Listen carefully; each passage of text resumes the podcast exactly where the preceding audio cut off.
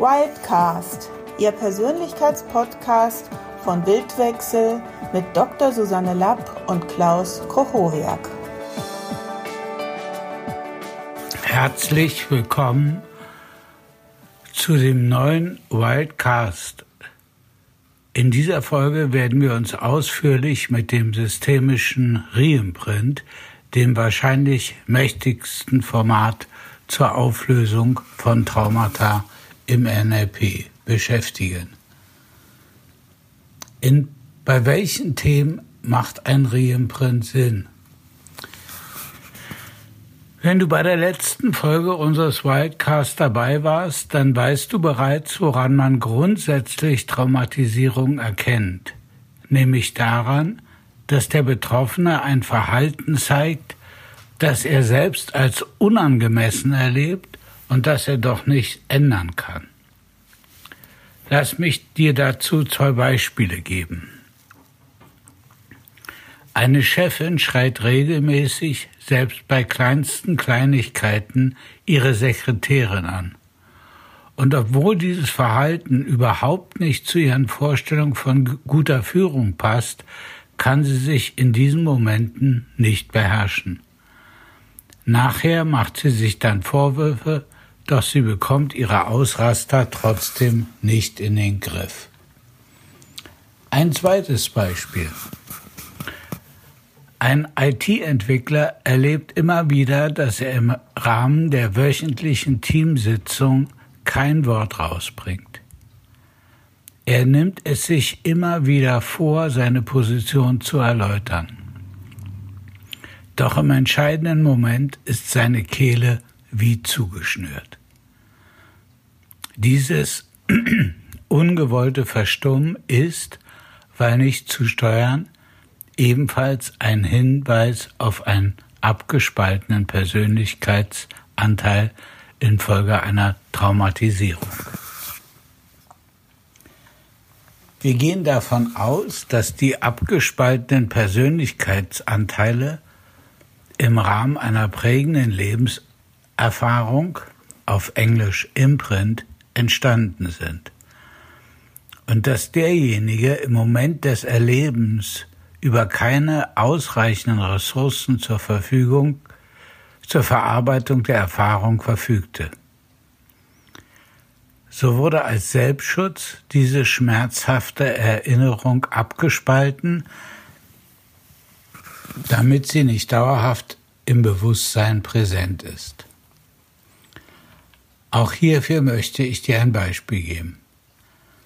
Vielleicht hat der IT-Entwickler, von dem eben schon die Rede war, in seiner Kindheit erlebt, dass sein Vater bei Tisch ausgeflippt ist, als der Junge, der der IT-Entwickler damals war, einmal unbedacht seine Meinung äußerte. Der Vater brüllte ihn an, ohrfeigte ihn und sperrte ihn dann in sein Zimmer. Der Kleine, der die Situation überhaupt nicht verstand, war starr vor Angst. Gleichzeitig erlebte er eine unglaubliche Traurigkeit, weil er sich ungerecht behandelt fühlte.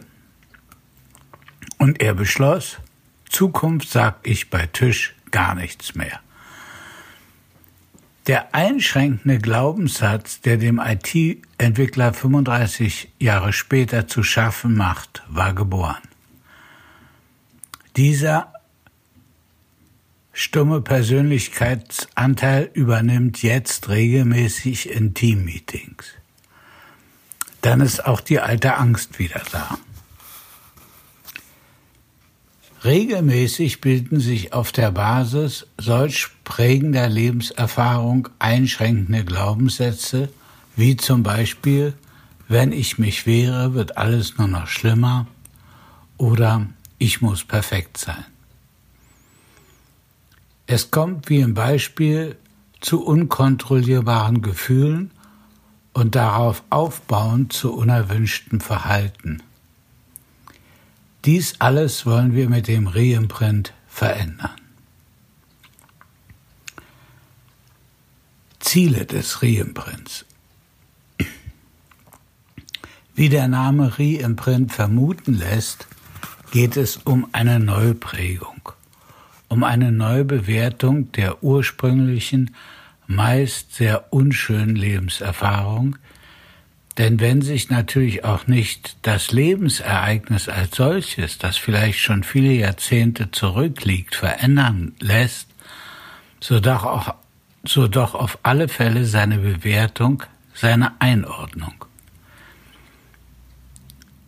Und von einem systemischen Reimprint sprechen wir, da diese prägenden Lebenserfahrungen häufig, wenn nicht immer, etwas mit Bezugspersonen aus dem Herkunftssystem zu tun haben, so dass es sich bewährt hat, deren Motive und Verhalten rund, rund um das prägende Ereignis mit in die Veränderungsarbeit einzubeziehen. So unterscheiden wir vier Ziele, die wir im Rahmen des systemischen Reimprints erreichen wollen.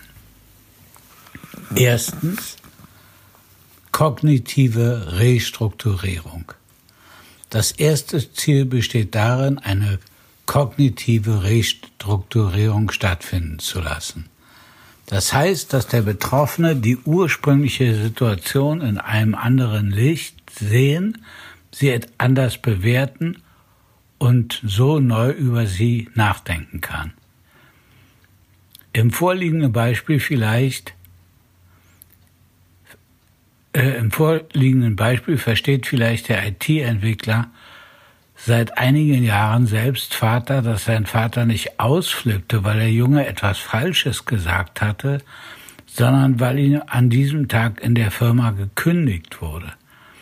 Plötzlich kann er die damalige Situation in einem neuen Licht sehen und anders bewerten. Zweitens, emotionale Restrukturierung.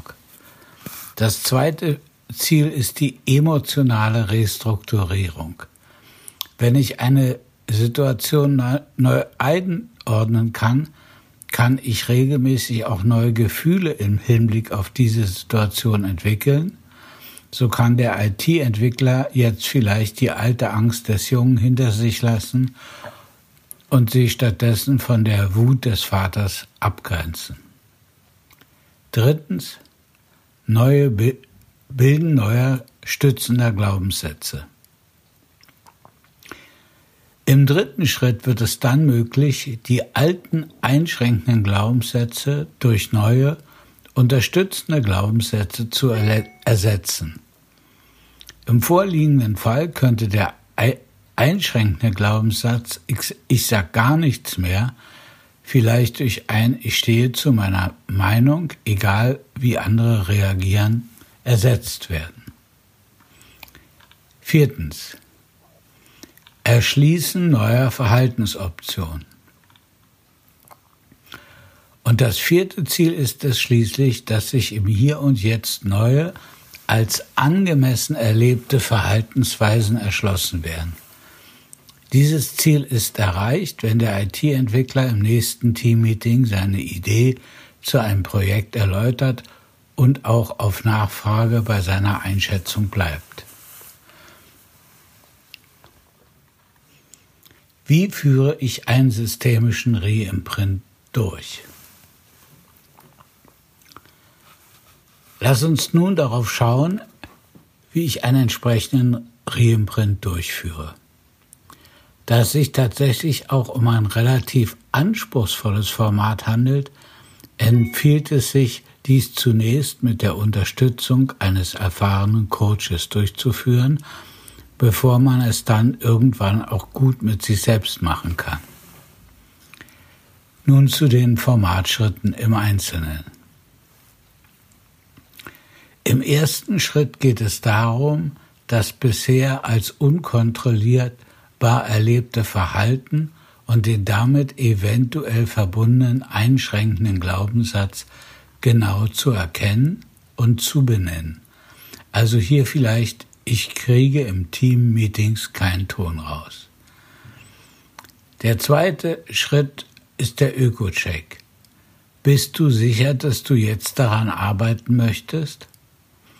Manchmal gibt es noch Bedenken im Klienten, die sich im Rahmen dieses Schrittes äußern und dann gegebenenfalls zuerst bearbeitet werden müssen. Drittens. Dann wird der Klient assoziiert in die Situation geführt, in der sich bisher sein Verhalten äußerte, das er verändern möchte. Also, stell dir doch bitte vor, du bist im Teammeeting und möchtest deine neuen Projektideen vorstellen. Sobald der Klient in die Situation, in die, Situ die Situation vor Augen hat, wird er gebeten, wo er sich, wo er in diesem Moment ein Störgefühl empfindet. In diesem Beispiel könnte es ein Zuschnüren der Kehle sein. Viertens. Da der Grundgedanke des Reimprints darin besteht, dass dieses mit dem Verhalten verbundene Körpergefühl irgendwann das erste Mal erlebt worden sein muss, dieses erste Mal, dieses prägende Ereignis suchen wir jetzt in der Biografie des Klienten. Dazu wird er gebeten, eine Hand dorthin zu legen, wo er dieses störende Körpergefühl am stärksten wahrnimmt – dann wird er gebeten, sich seine Lebenslinie wie ein Bindfaden vorzustellen, der nach hinten wegläuft und auf diesem Bindfaden in kleinen Schritten rückwärts zu gehen.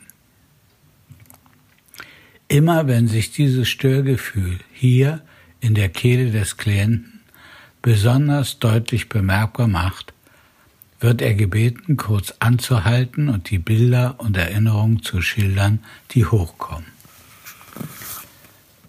Irgendwann kommt er dann bei der Situation an, in der dieses Störgefühl das erste Mal aufgetreten ist.